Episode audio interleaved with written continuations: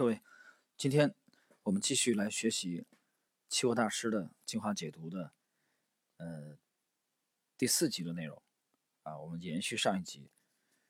嗯，今天呢，我们这一节是从第一个账户啊开始。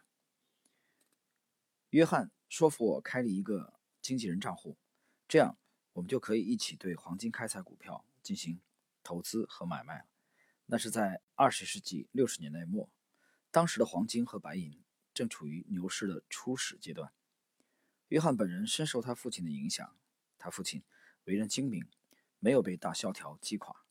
作为独立的投资商，他完全凭自己的努力发展起了自己的技巧，事业十分兴旺。在我接受期货教育的初期，我没能看出父子二人明显的相似之处和迥异之处。今天完全是事后诸葛亮，我却能看得十分清楚。约翰具有高度的技术性。作为一名年轻的投资商，他热衷于交易的技术性。他研究了所有正确的东西：技术指标、图表、收入报表、政府数据，甚至是过多的投资新闻。约翰大量广泛的阅读，他可以说出主要市场变动的历史。众多股票的价格趋势和许许多多传奇式交易商和投资商的生平，与约翰相反，他的父亲十分平静，有条不紊，甚至有些被动。他不轻易做什么结论。多年来，他已对投资形成了非常明确的看法，而且培养了很好的耐性，对经济的发展也有很高的感悟力。儿子是进攻型的，随着快速变动的股票而。跳进跳出，而父亲则稳健有条不紊。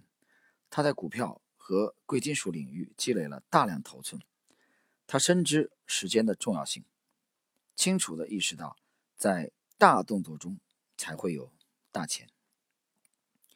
好了，那么这一节的学习啊，嗯，伯恩斯坦谈到的这个是第一个啊账户。这是伯恩斯坦，回忆他自己的成功积木当中的啊一节内容。那么这其中呢，他提到了他的好朋友约翰父子进行了对比。那么这里边，呃，也谈到了约翰父子的风格的差异。那么他提到父亲啊，非常深知时间的重要性，清楚的意识到在大动作中才会有大钱啊，这个大钱就是 big money。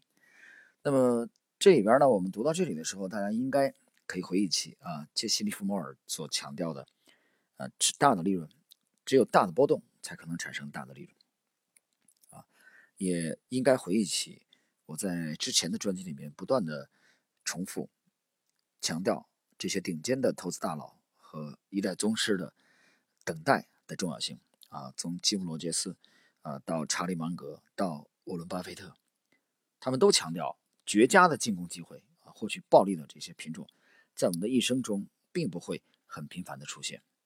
所以这里边，杰克·伯恩斯坦呢对约翰父子的风格的呃对比，你会发现，约翰作为儿子是在股票之间快速的跳来跳去，而他父亲则非常的稳健、耐心的等待绝佳的啊大级别的交易机会。我们继续看下一节，鸡蛋，鸡蛋，鸡蛋。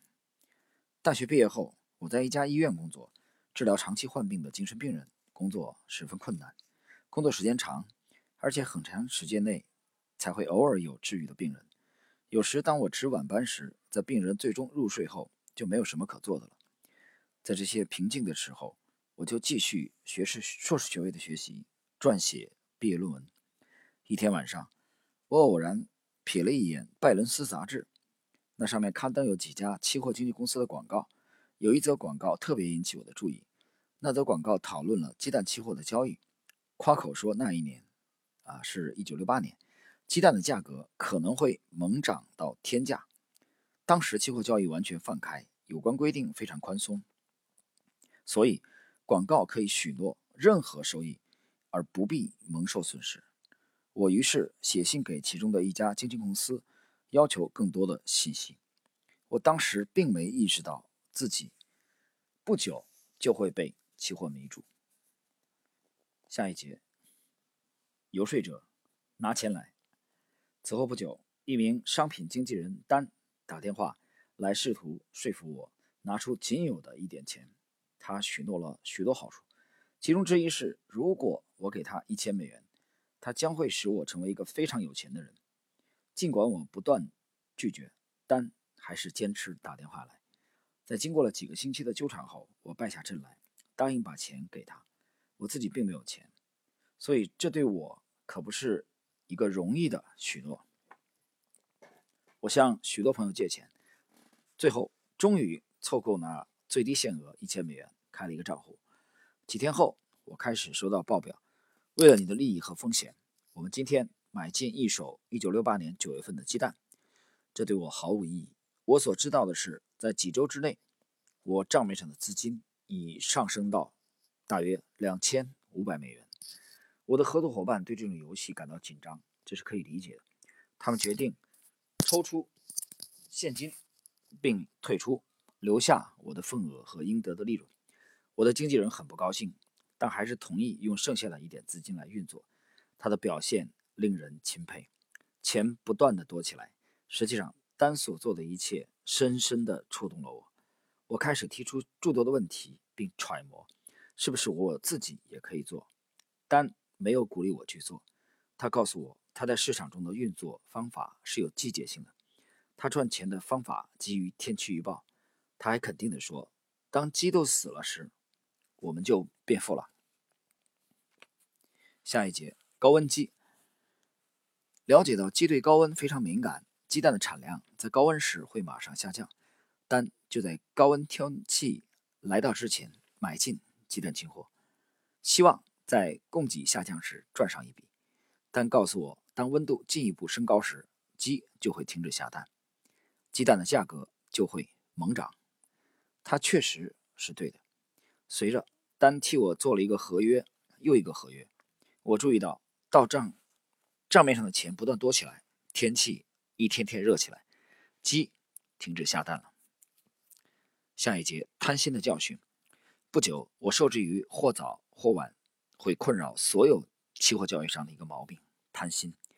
单替我赚了百分之几百的钱，这还不够；只有丹在积极的替我做交易，这也不够。让丹来做所有的决定，这还是不够。我确信，丹现在所做的一切都非常容易。我在读了几本书后，觉得自己很快也可以成为专家级的交易商。我并没意识到，实际的交易比仅仅知道怎么做交易包含的内容更多。我不了解交易心理学，不知道交易商情绪的重要性，也不知道某些因素。诸如恐惧和贪心的破坏性力量，但是不久我就亲身经历到了这一切。有几个星期，我狂热的学习期货交易。我开始学习杰纳德·格尔德的经典著作《现代商品期货交易》。稍经阅读并观看了几张图表之后，我确信自己已经是专家了。研究完一张猪腩市场的图表之后，我断定下一个高峰将出现在该市场。盯着图表上的趋势线，确信接下来的几天内，我账户上的金额如果不翻得更多，至少也要翻一番。我就胸有成竹地打电话给丹，要求他替我买进猪腩。但因为我居然会想到要买进猪腩而大为震惊。杰克，你会输得一干二净的。他警告我。但是我听不进去。我命令丹在第二天早晨开市时买进几手猪腩合约。你可以猜得出接下来发生了什么事。连续几天，猪腩开始朝跌停板下滑，连续几天锁定限制，单替我赚的小小财富没有了。当进行了尽可能的补救后，我保住了最初的本金，外加七十二美元。一个惨痛的教训。我打电话给丹寻求安慰，我永远不能忘记他的先见之明。杰克，我来告诉你什么地方做错了。你不满足于已经十分好的局势，我们做的那么成功，我们拥有一个体系，并能依靠它来运作。但是你觉得不够，你非常贪心。我们赚百分之五百时，你想要赚百分之一千；我们赚百分之一千时，你想要赚百分之一万。不管怎样，你总是觉得不够，不是吗？你就是要在做，要赚大钱。我做这行只有几年，但是这样的情况我已经见过好多次了。交易商们总是弹性不足，不知道什么时候该罢手。祝贺，你也成为统计数据中的一员。什么统计数据？我问。他干巴巴地回答：“你刚刚加入到百分之九十的行列。”直到此时，我才意识到，我已成为百分之九十的失败者中的一员。尽管单做了这么多年来使我成功，但我还是失败了。然而，我告诉自己，这将是我最后一次冲动，我会卷土重来。那么，在这一节当中呢，嗯，其实我们发现这个伯恩斯坦的描述，呃，在这个。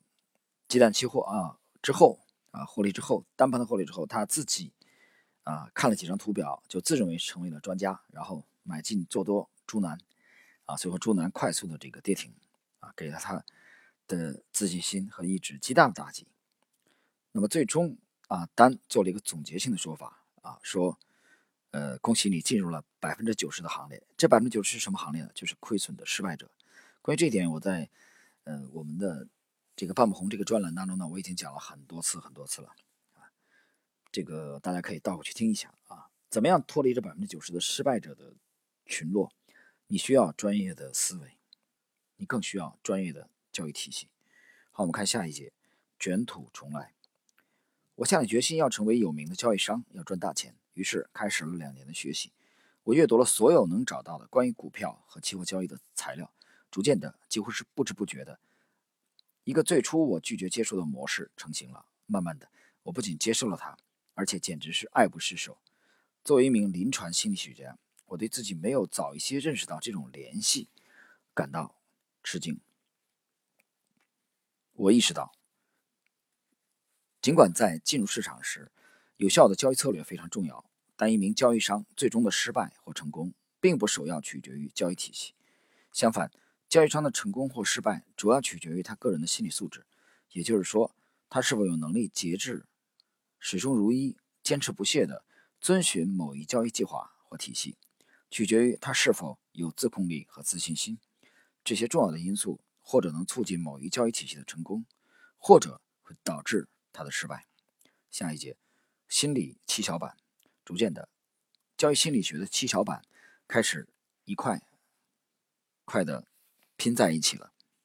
我最终意识到，多年来临床心理学的学习，也可以用来达到自己成为成功期货交易商的目标。我认识到市场中的任何事情都同心理学和交易商的自我相联系，也认识到交易体系只是居于次要地位。此后，我的期货生涯特征就是一个又一个的心理征战和一个又一个的小胜利。认真的期货交易商在迈向成功的。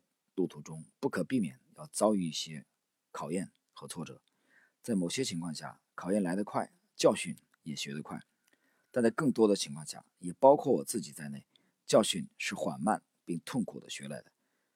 每一笔交易，如果不仅是交易体系的问题，就必须进行分析，直至充分了解它产生的原因。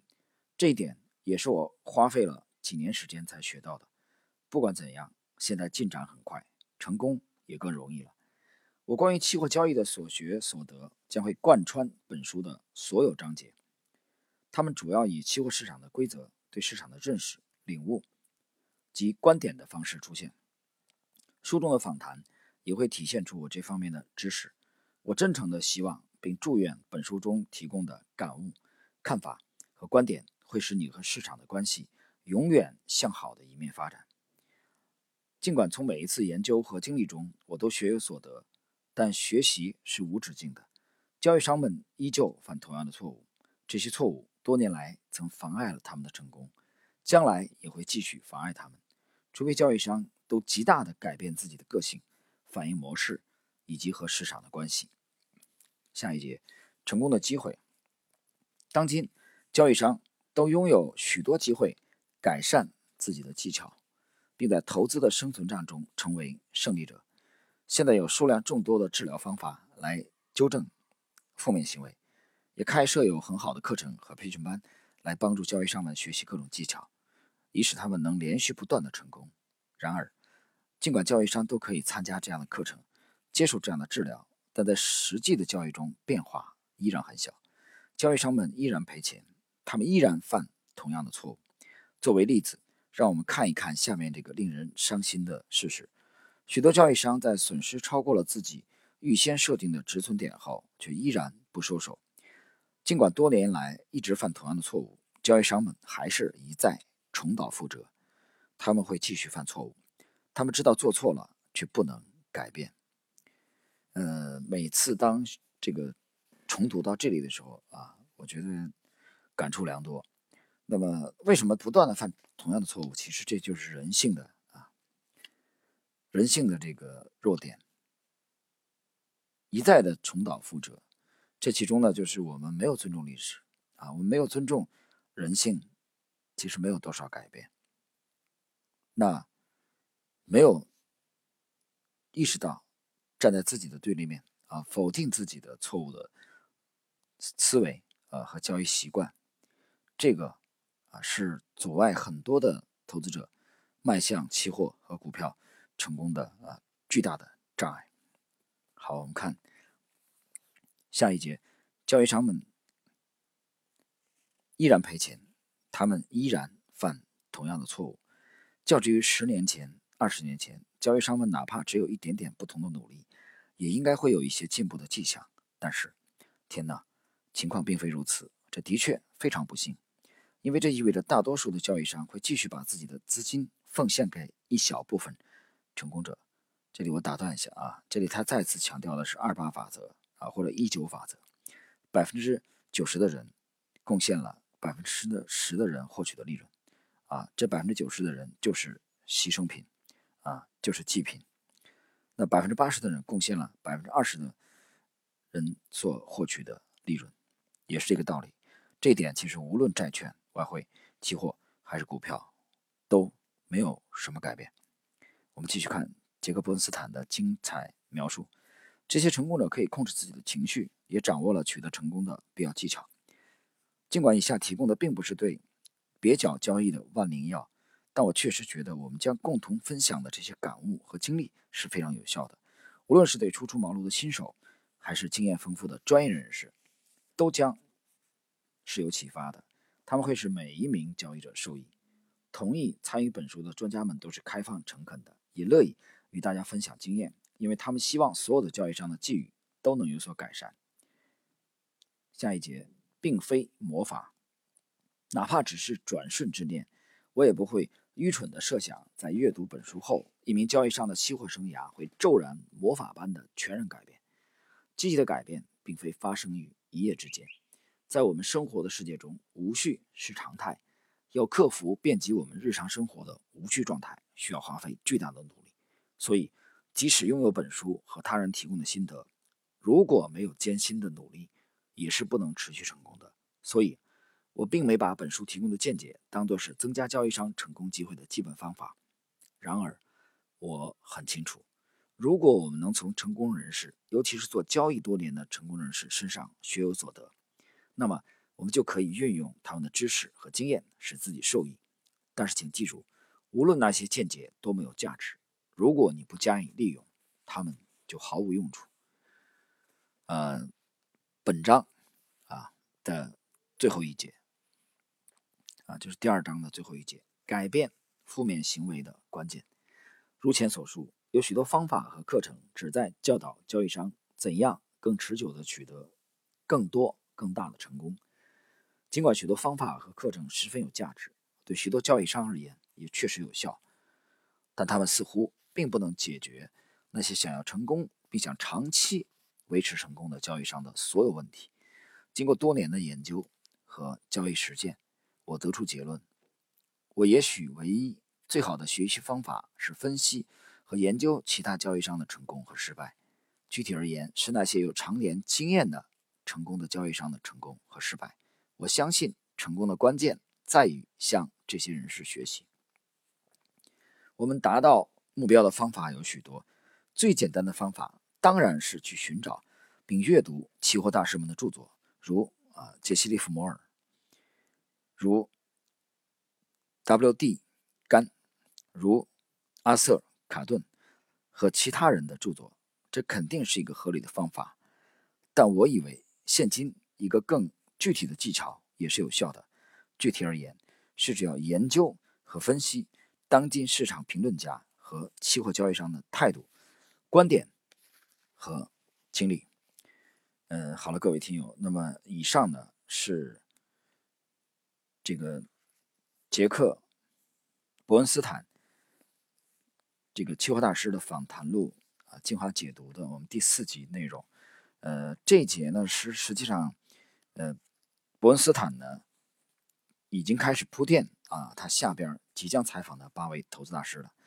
呃，那么从下一节开始啊，也就是本系列的应该是第五期内容，我们将进入第一位投资大师啊，乔治·安格拉的访谈录的精华部分。好了，朋友们，今天呢这一期的期货大师的精华解读的第四集的内容啊，我们就到这里。